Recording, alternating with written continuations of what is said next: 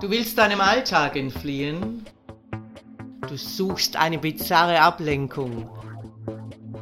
Du möchtest geilen Geschichten lauschen? Hier gibt's was auf die Ohren.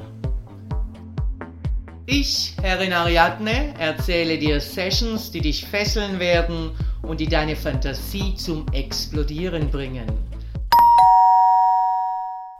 Ich hebe den Deckel ein letztes Mal etwas an. Alles in Ordnung? Maso Michael nickt. Der Deckel wird verriegelt und die Stromkabel mit dem kleinen Stromgerät verschlossen, welches in einer wasserdichten Vorrichtung am Deckel außen befestigt ist.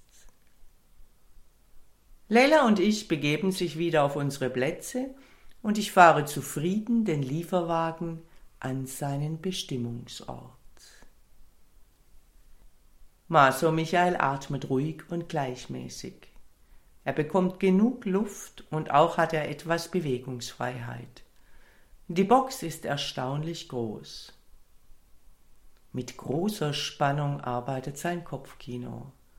Er weiß nicht, wohin sie ihn bringen.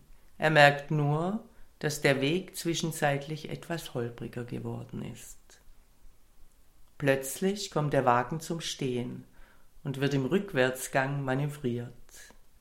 Dann wird der Motor abgeschaltet. Die Box wird in Bewegung gesetzt und er spürt, wie sie eine leicht horizontale Stellung einnimmt.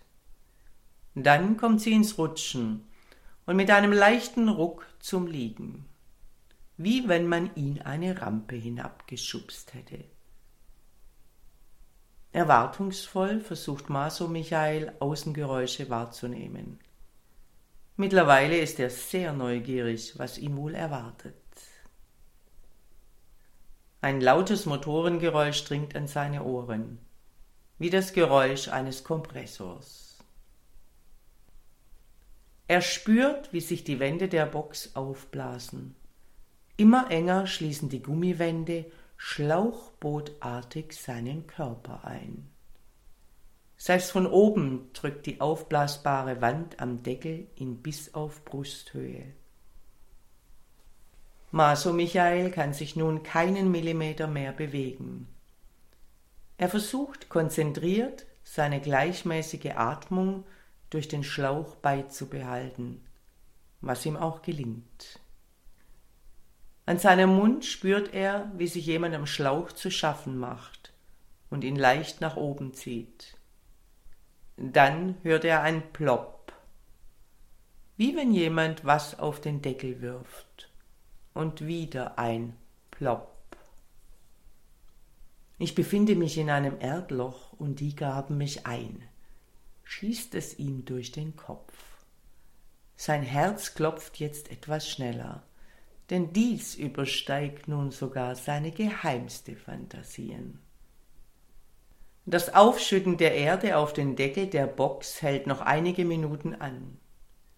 Dann wird es vollkommen still. Er hört nichts mehr und sehen kann er sowieso nichts. Die Enge der Gummiwände wärmen ihn. Er muss nicht frieren. Auf einmal durchzuckt ein scharfer Stromstoß seinen Schwanz und seine Eier, und in seinem Arsch beginnt der Stromplug zu pochen. Er befindet sich unter der Erde und wird von dieser Sadistin, wie wenn das nicht genug Amüsement wäre, noch mit ferngesteuertem Strom gequält. Dieser Gedanke macht ihn extrem geil. Doch sein Schwanz wird durch die aufgeblasene Gummidecke daran gehindert, sich aufzurichten. Immer wieder und in unregelmäßigen Abständen und Stärke spürt er den Strom an seinem Gehänge. Der Plug befindet sich ständig unter Strom, mittels eines Intervallprogramms. Maso Michael hat vollkommen das Zeitgefühl verloren.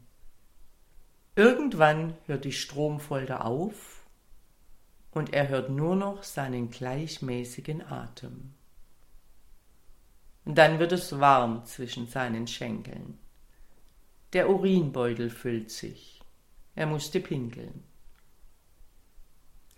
Lena und ich haben es uns auf einer Picknickdecke neben dem frisch aufgefüllten Erdloch bequem gemacht.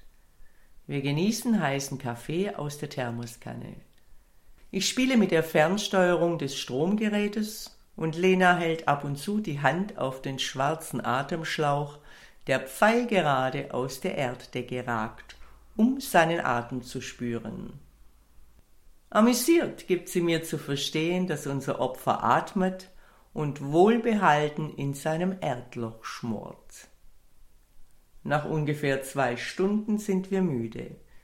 Wir steigen in den Wagen und freuen uns auf ein schönes Abendessen und einer gemütlichen Nacht im nahegelegenen Landgasthof. Maso Michael zieht gleichmäßig die frische Nachtluft durch sein Atemrohr.